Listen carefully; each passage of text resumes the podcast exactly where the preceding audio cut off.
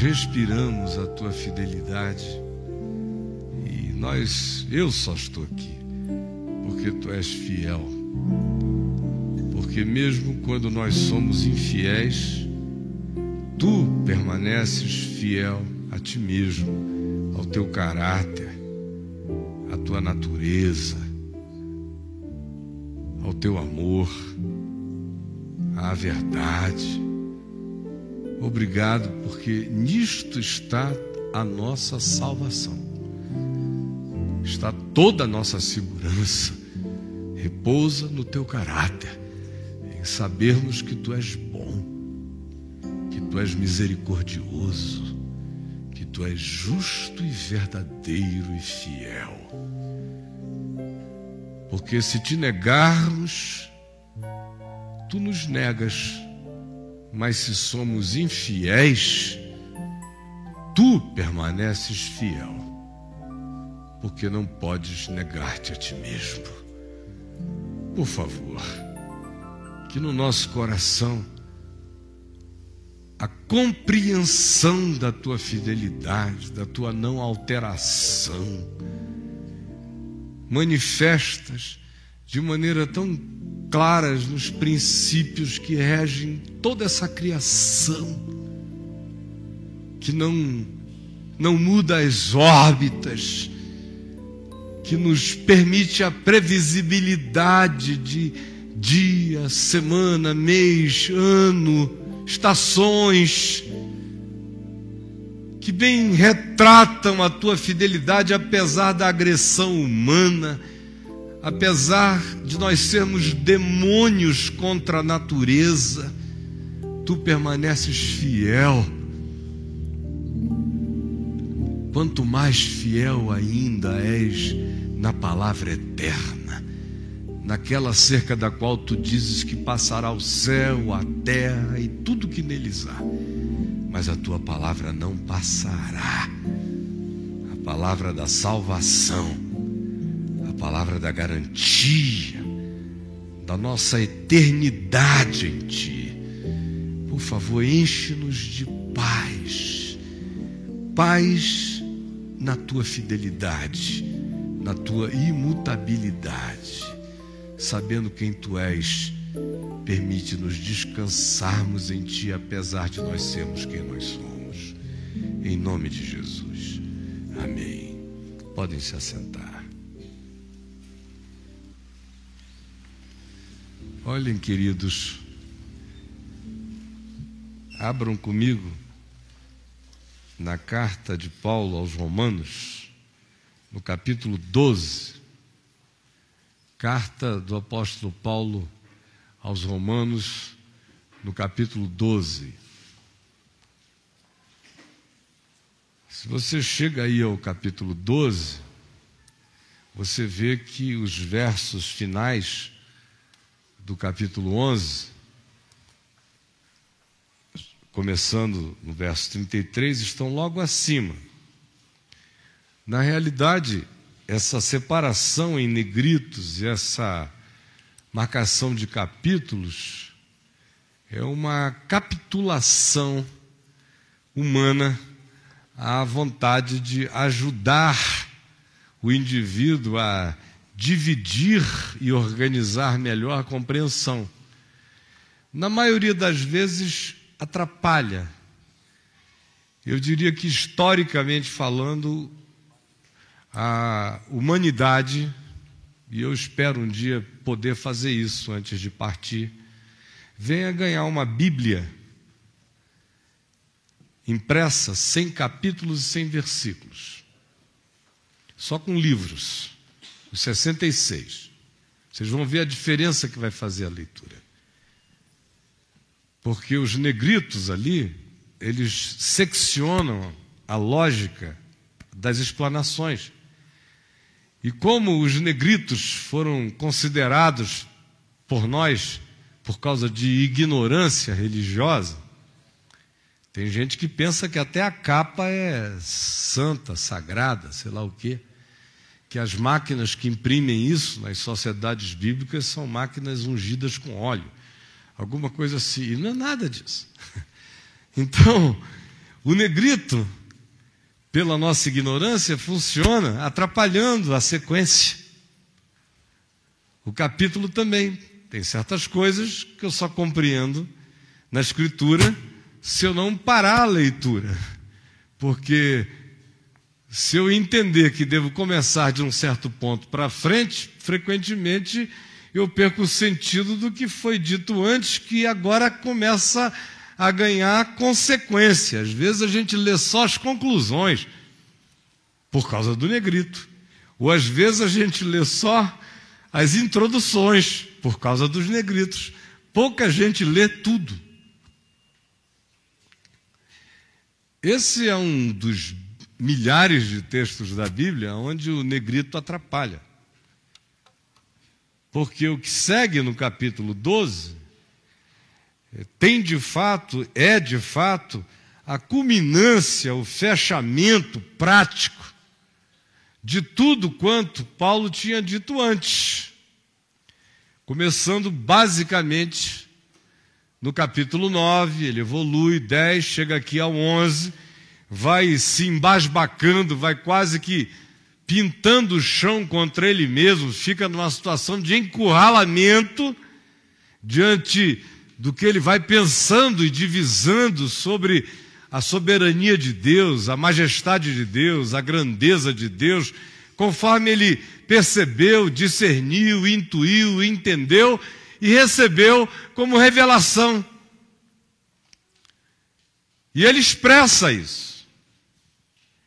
E chega aqui no capítulo 11, no verso 33, ele explode numa adoração pessoal diante do que ele vinha retratando. Por exemplo, no verso 32, ele diz: Porque Deus a todos encerrou na desobediência a fim de usar de misericórdia para com todos.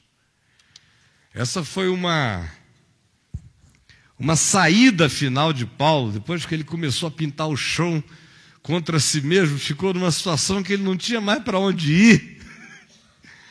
Aí ele disse: Quer saber? Todo mundo foi colocado em desobediência só para Deus usar de bondade para com todos. Aí quando ele diz isso, de que até a desobediência humana redunda em revelação da bondade de Deus, redunda na extravagância do amor divino, aí ele celebra, ó profundidade da riqueza, tanto da sabedoria como do conhecimento de Deus. Quão insondáveis são os seus juízos e quão inescrutáveis os seus caminhos. Quem conheceu a mente do Senhor? ou quem foi o seu conselheiro, ou quem primeiro lhe deu a ele para que lhe venha a ser restituído, porque dele, por meio dele, para ele são todas as coisas, a ele, pois, a glória eternamente. Amém. Aí ele prossegue, sem negrito, certo? E diz: por causa disto, a palavra rogo-vos, lá no grego paracaléu, é uma evocação causal. Por causa disto, eu evoco esta lógica, esse sentido. Por causa deste amor, que é tão louco, que até a nossa desobediência redunda em manifestação da bondade dele. E por causa dessa insistência constrangedora da misericórdia de Deus sobre nós, que nos deixa nesse estado de total perplexidade, porque os caminhos dele são inescrutáveis. E por maior que seja a calamidade humana, e por mais astucioso que seja o planejar satânico contra a existência, ou a ação maligna de espíritos contra a vida, ou a revolta de criaturas contra a criação e contra o Criador, ainda assim, o amor prevalece. A misericórdia se renova. A tragédia aduba futuras gerações com consciência diferente. Arrependimentos surgem. Percepções acerca da loucura do nosso modo de existir vêm tantas vezes por causa daquilo que não esteve sob o nosso controle e calamitou-se diante de nós. Do jeito que nós nos tornamos, se o amor de Deus e a revelação de Deus não operam dentro do processo do nosso equívoco, nós estamos e ficamos para sempre perdidos. Mas não é assim. Ele intervém, ele participa naquilo que aos nossos sentidos parece ser a hora menos sem Deus da nossa vida, frequentemente é aquela na qual calamitosamente mais Deus está sendo Deus para a nossa vida. No sentido de abrir olhares, porque o que adianta o homem manter-se intacto de qualquer que seja a dor na história e perder a sua alma nesse processo de insensibilidade, porque foi ficando cínico nos atropelos que pratica, porque não sente nem quem atropela. Receber o retorno implacável da existência é pura bondade de Deus. Para mim é. Se eu não tivesse batido de frente em tantos paredões, mas se os tivesse atravessado, hoje eu estava pedindo aos gusanos e vermes para chegarem para lá para ver se eu encontraria um canto de menos dor do inferno interior da minha alma.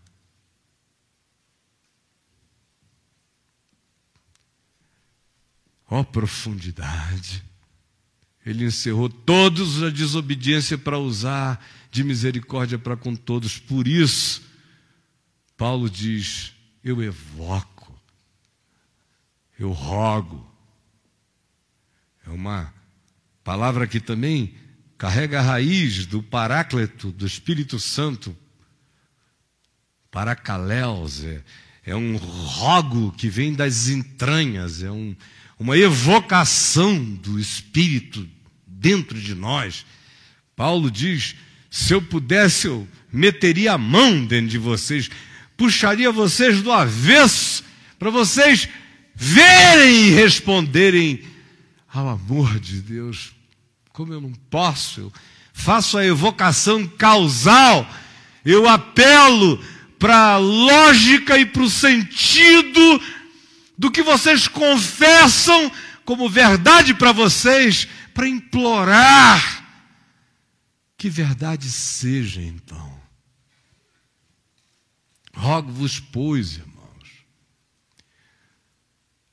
por causa de quem Deus é, por causa das misericórdias, por causa de Deus, somente Deus, da sua fidelidade, porque somos infiéis, ele permanece fiel e não pode negar-se a si mesmo. Por causa disso, eu vos rogo, eu vos peço que apresenteis.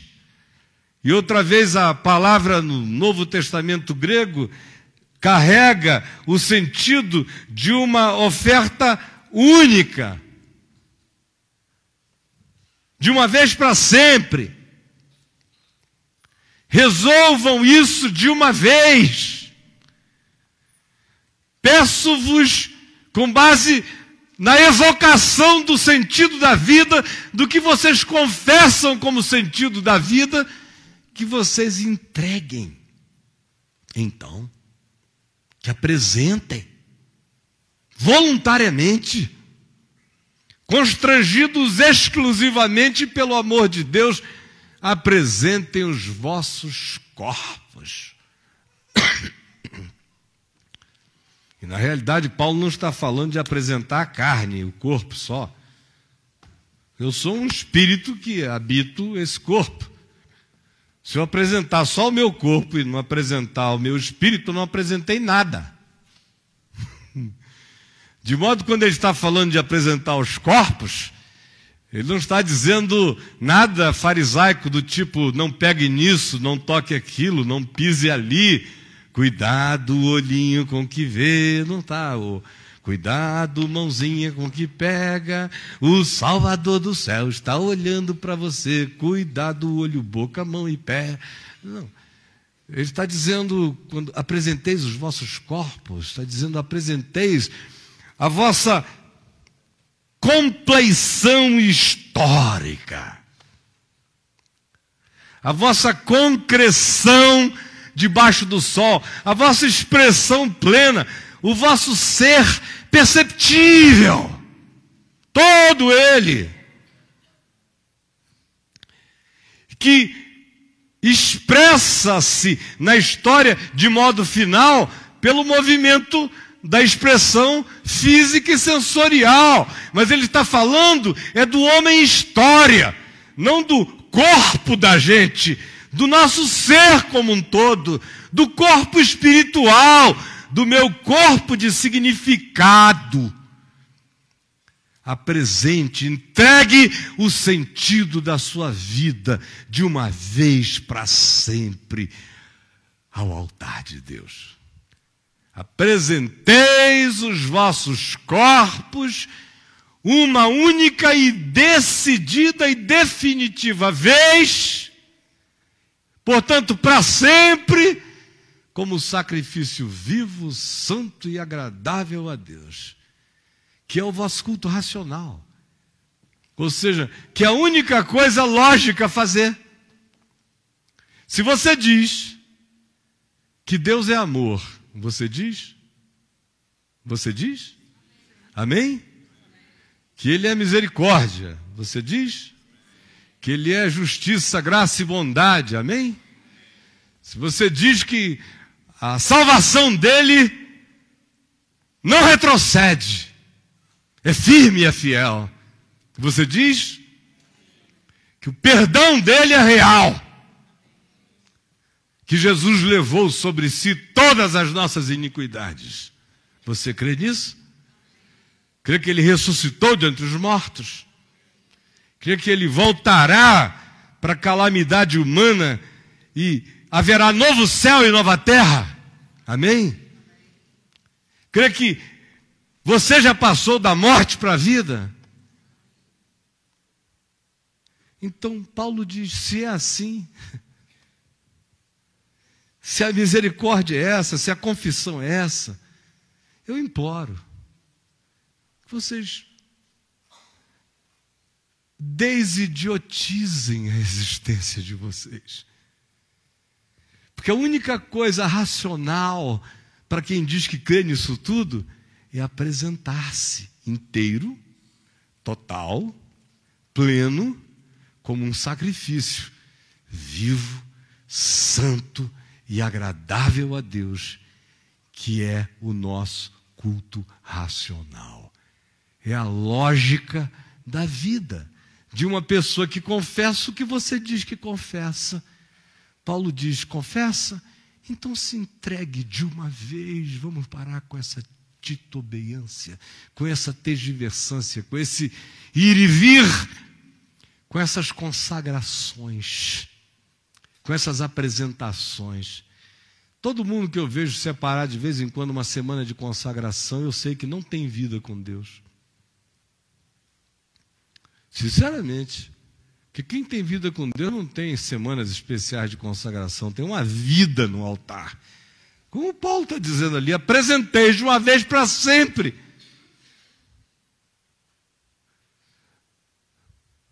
Eu não lembro jamais de ter feito nenhuma consagração ao Senhor, só uma. Quando eu cheguei, falei, eu estou aqui, lá no meio do mato, depois de, do que tinha acontecido comigo à noite. No meio de julho de 73, na Assembleia de Deus, eu indo atrás de uma arma na casa de um amigo, querendo meter uma bala na cabeça, doidão. Parei lá, o garoto me pegou pelo braço, disse que me conhecia, me convidou para entrar, me botou na galeria. Eu ouvi uma pergunta retórica. Vocês sabem por que, que Jesus, no alto da cruz de Jesus, havia uma placa escrita em hebraico, latim e grego: Esse é Jesus o Nazareno, rei dos judeus? Eu tinha 18 anos e meio, pensei naquilo e falei, eu não sei. Em hebraico, latim, grego. Jesus Nazareno, rei dos judeus, não sei não. Doidão viajando lá, na galeria. Eu falei, meu Deus, que loucura esse negócio.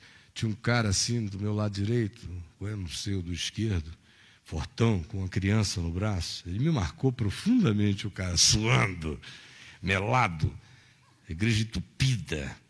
E, e o pregador lá não dizia muito coisa com coisa, ele só disse isso, fez essa pergunta e me chamou a atenção. Eu já tinha dito, meu Deus, eu sou um doido. O que, que eu vim fazer nesse lugar mais doido do que ácido consegue me fazer ficar doido? Porque doidos são eles. Aquela gritaria, não entendia nada do que o cara falava.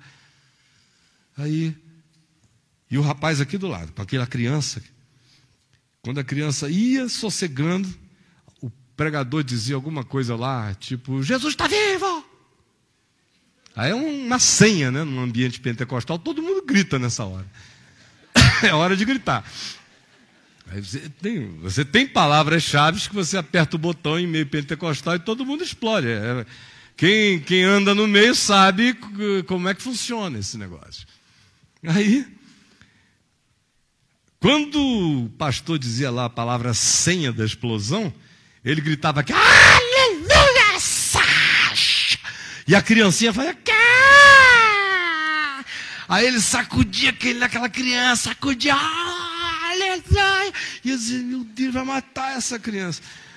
Aí, arrependido de ter entrado, eu vou já sair, porque isso é uma loucura, cara. Eu queria me matar agora. Agora eu estou aqui angustiado mais ainda. Aí o cara respondeu a pergunta lá na frente, a pergunta retórica.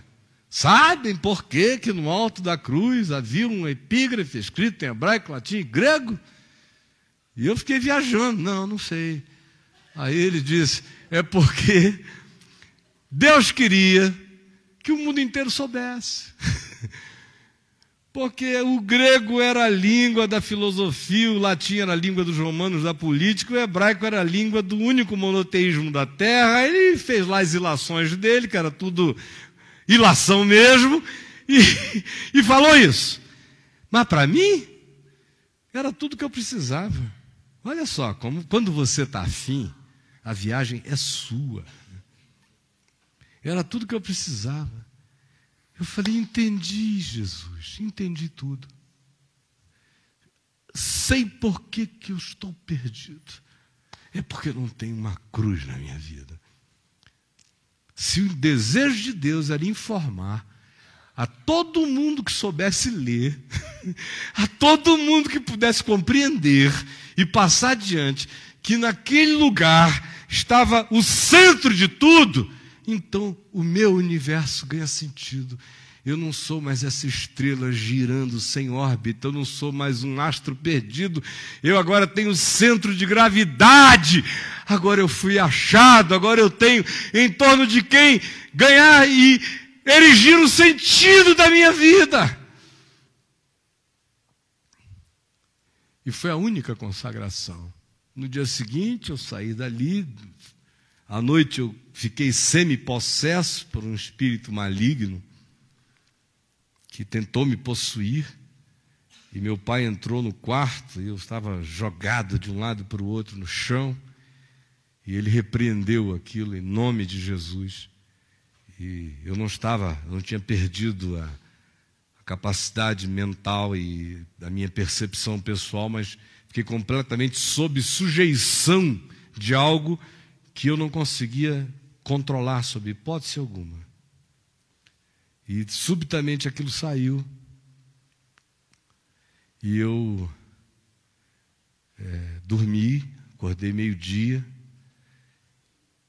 uma posição fetal. Peguei a minha motocicleta e fui para o meio da floresta. Parei e comecei a correr numa trilha até chegar a um igarapé cristalino, ninguém, só uns buritizais, a água límpida passando, aquele céu azul. E eu chorando, chorando, chorando, já eram umas duas e meia, três horas da tarde, sozinho, e ergui as minhas mãos e falei: Jesus, agora eu sei qual é o sentido da vida. E eu me entrego ao sentido absoluto, a Ti, Jesus, ao Evangelho. E já me batizaram quando eu era criança, na Igreja Católica, na Igreja Presbiteriana. Agora chegou a minha vez de me batizar sozinho contigo, sem homem, sem ninguém, só nós aqui. Aí me joguei para trás em nome do Pai Abri o olho lá embaixo, vendo aquela água aqui em cima de mim, os buritizais. Em nome do Filho e do Espírito Santo. E saí dali correndo, igual Elias, cheio do Espírito Santo, uns seis quilômetros até a minha motocicleta para ir embora. E nunca mais fiz nenhuma consagração. Uma só para sempre. Já passei por situações tão horrorosas, fora de mim dentro de mim, mas em nenhuma delas eu voltei dizendo: Deixa eu me reconsagrar, porque eu sei que foi uma vez e para sempre. Eu sei que foi verdade nos melhores dias, foi verdade nos piores dias, é verdade na vida, é verdade na morte. Não muda por causa da fidelidade dele. A apresentação, a entrega pode ser uma única e para sempre. Assim como ele morreu uma única vez e para sempre por nós, a minha entrega a ele, conquanto cotidianamente eu diga que sou dele, eu renove os meus amores, mas o nosso casamento aconteceu antes da fundação do mundo. E na minha consciência, como ser humano, aos 18 anos de idade, de uma vez e para sempre também. Rogo-vos, pois, irmãos, pelas misericórdias de Deus, que apresenteis os, o vosso ser integral, uma única vez, para sempre como sacrifício vivo, vivo, vivo, santo e agradável a Deus. A diferença entre esses sacrifícios, outros sacrifícios, é que os outros sacrifícios eram sacrifícios para a morte. Matava-se o sacrificando, o sacrificado era troca. Nesse caso não há nenhuma troca, não há barganhas a fazer. Jesus foi o sacrifício de uma vez e para sempre. O meu é uma admissão de que Ele deu a vida para que eu tivesse vida. E agora, o que Ele pede de mim não é a minha morte.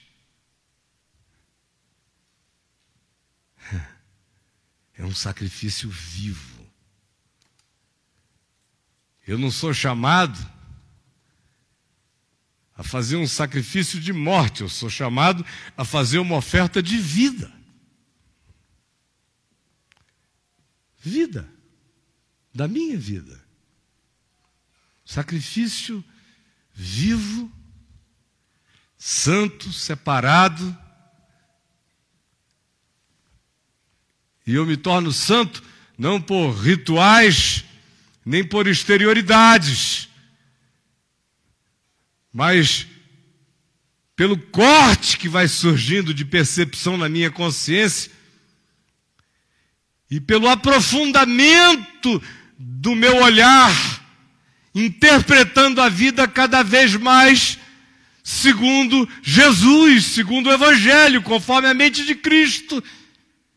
Isso vai no processo separando o meu ser da loucura da vaidade interpretativa e colocando dentro do meu ser a solidez daquilo que é eterno. Essa compreensão me separa da bobagem, das escolhas bobas, das opções bobas, das causas tolas das perseveranças na morte. Essa percepção me santifica, me separa do curso alienado do mundo, de modo que santificação no Novo Testamento equivale a lucidez no Evangelho e a sua prática em amor. Sacrifício vivo, santo e, portanto, agradabilíssimo a Deus. É, é você pensar e saber que Deus tem prazer em você. Tem prazer. É porque você é perfeito? Ah, Deus. Pergunte à minha mulher se eu sou perfeito, ou aos meus filhos, ou a qualquer um de nós. Não. Não é porque nenhum de nós alcançou a perfeição que o Senhor tem prazer, eu me torno uma oferta agradável. Deus tem prazer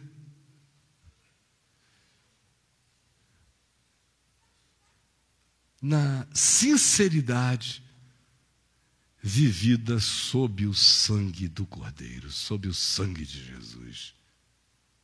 Repita isso comigo. Deus tem prazer na sinceridade vivida sob o sangue de Jesus.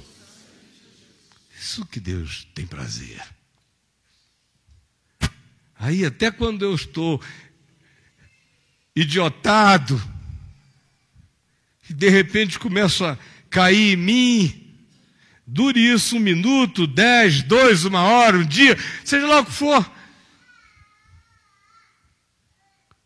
Quando a luz começa a entrar e o meu coração se curve, eu me quebranto, eu reconheço com toda a sinceridade, até voltando da minha calamidade, eu encontro o sorriso do Pai. Ponham-lhe um anel no dedo e sandália nos pés, tragam-lhe vestes Mandem matar o novilho, contratem uma banda, chame os vizinhos. Assim é o Pai. Tem prazer, porque esse filho estava equivocado e ganhou lucidez, estava emburrecido e foi penetrado por sabedoria, estava torto e foi endireitado enquanto caía. Sacrifício vivo, santo e agradável a Deus, que é a lógica do ser, e não vos conformeis com este século. Com esse sistema, com esse aeon. E isso não tem nada a ver com diferenciações exteriores.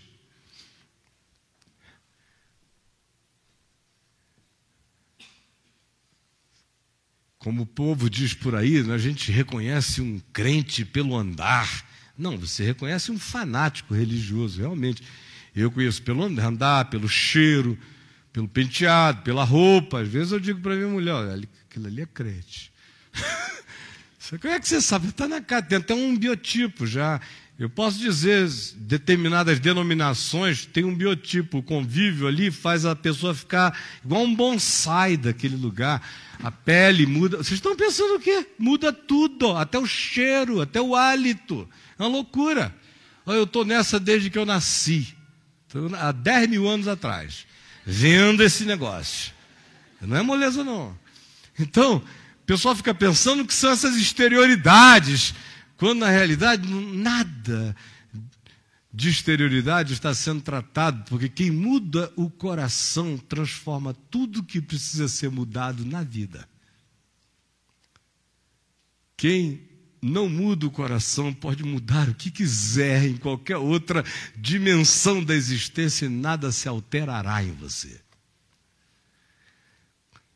Não vos conformeis, não vos deixeis moldar não por formas exteriores, é a mente.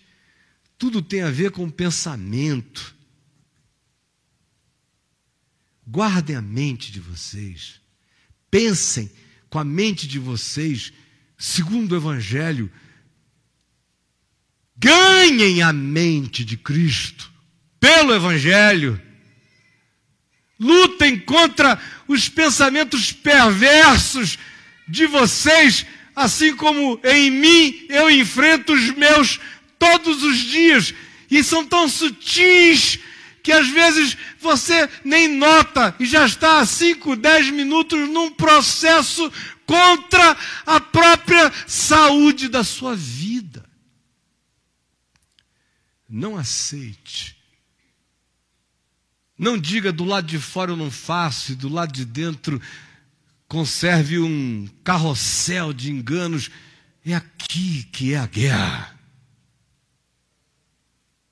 Não vos conformeis com este século, não sejam filhos idiotados e alienados desta geração.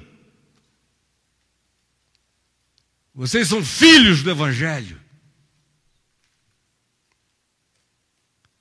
Não vos conformeis com este século, mas, ao contrário, transformai-vos pela renovação da vossa mente, por viver um processo cotidiano de aprendizado, de arrependimento, de compreensão, de recompreensão, de agregamento de outros valores, de outras percepções, de outras profundidades, de outros ângulos de outros olhares e prismas de misericórdia.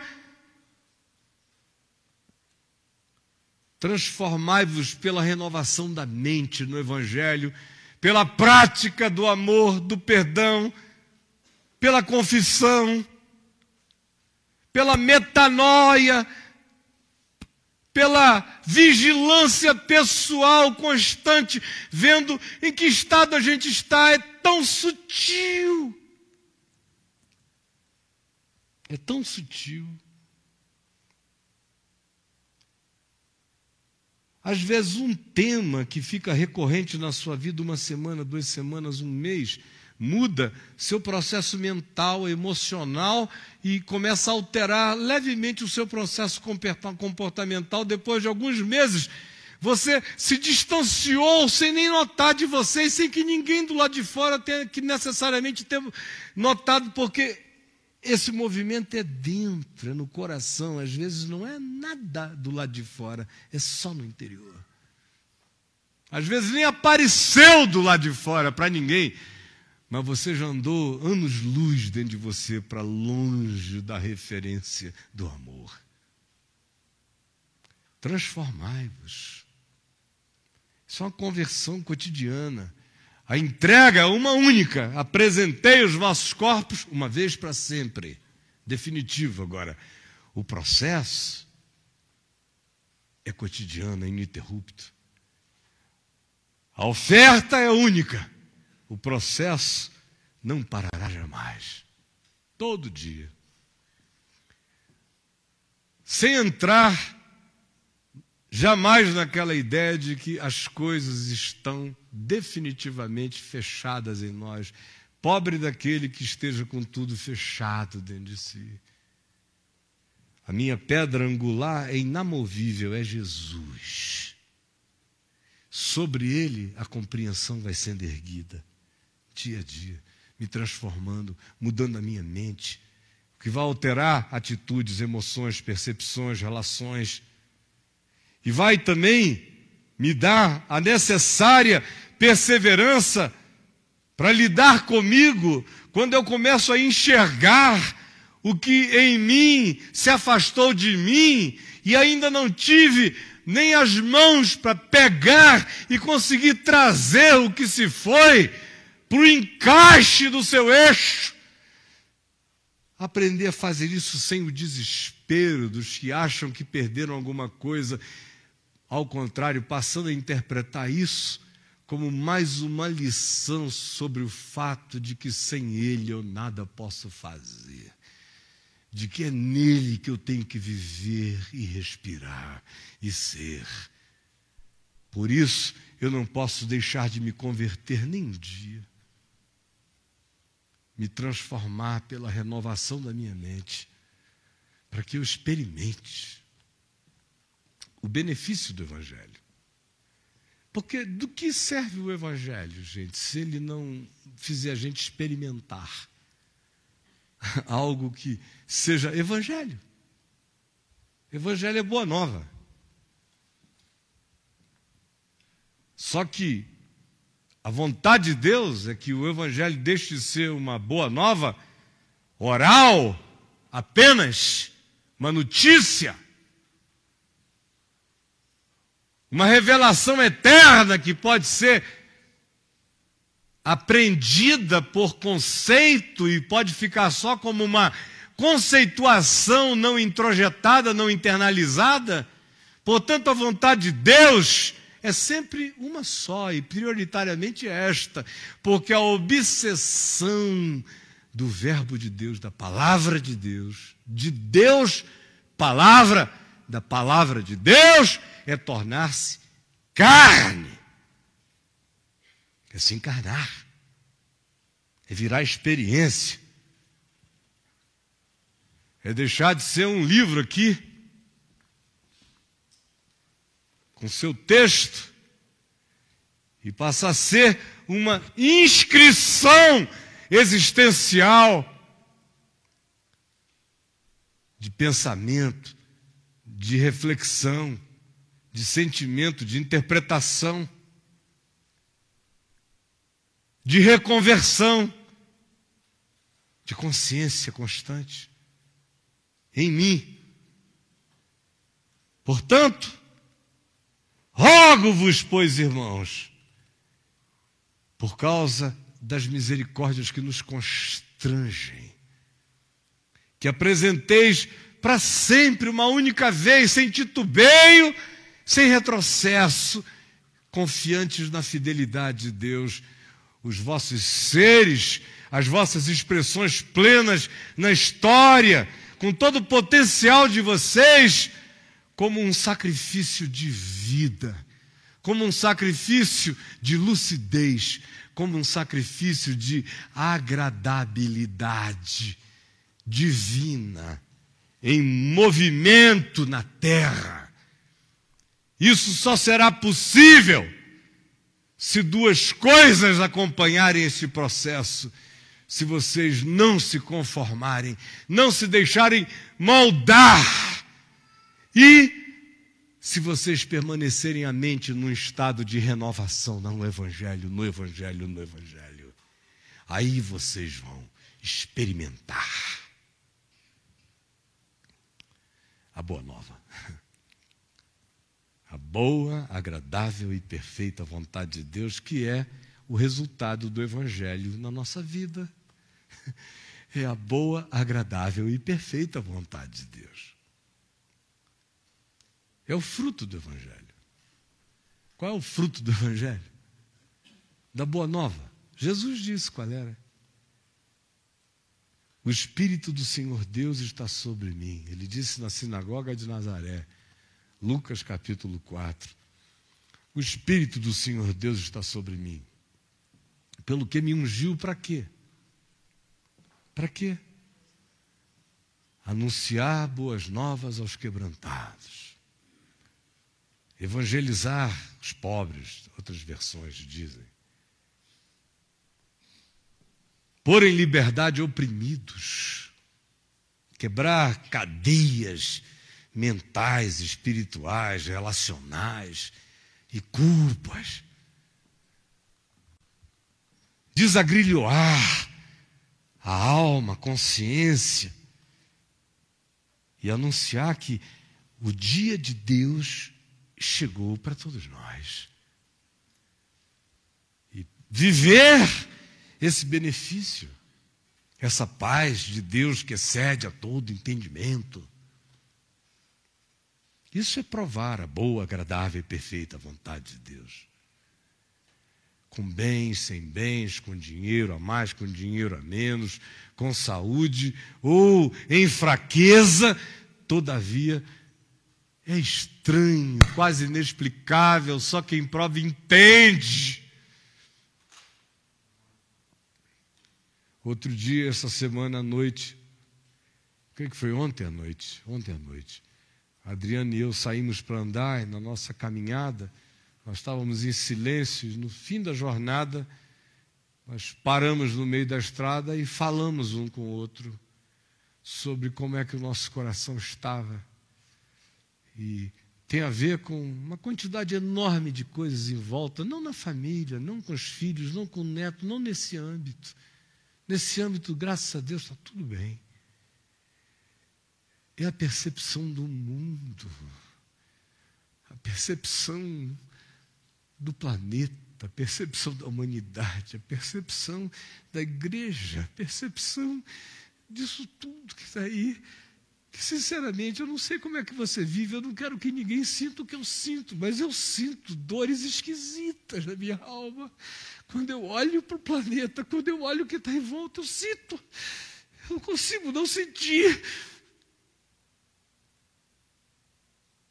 E, e eu falei para ela, falei, às vezes, olhando para isso, a vontade que dá é se pudesse apertar o botão de eject e E ao mesmo tempo eu falei, eu não posso dizer que eu estou infeliz, nem que eu sou infeliz. Eu sou um feliz que chora. Um bem-aventurado que chora. Mas dói. Agora, estranhamente, nem por causa disso, você quer qualquer outra coisa além de viver, viver e viver, e viver, e viver, e viver dando o fruto do Evangelho.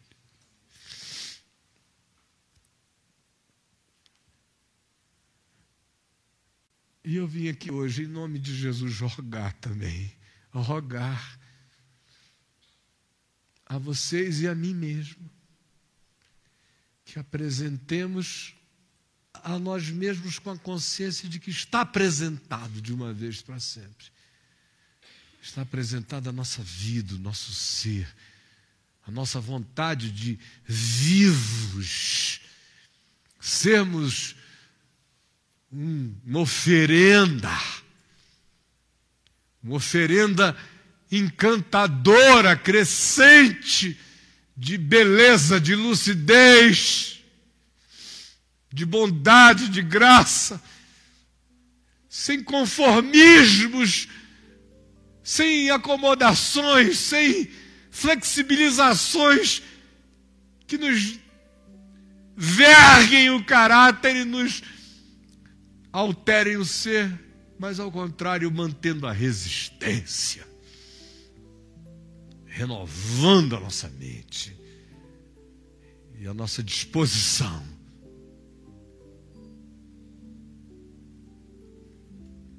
Para vivermos a experiência do Evangelho. Que o Senhor quebrante o nosso coração. Do contrário, meu irmão, minha irmã, a gente sai por aqui, esquece tudo porque o fantástico lava a nossa mente e a gente amanhece a segunda-feira na mesma vaca fria. Que o Senhor nos salve do cinismo. Vamos ficar em pé.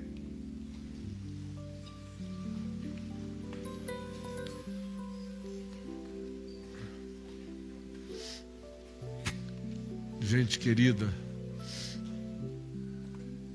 vamos dar as nossas mãos.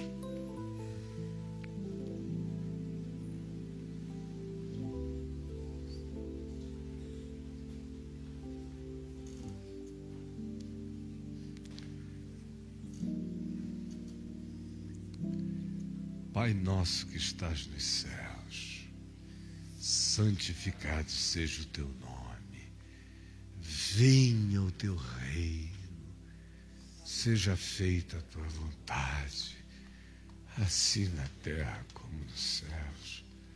O pão nosso de cada dia nos dá hoje, perdoa as nossas dívidas, assim como nós perdoamos os nossos devedores e não nos deixes cair em tentação, mas livra-nos do mal, pois teu é o reino, o poder e a glória para sempre.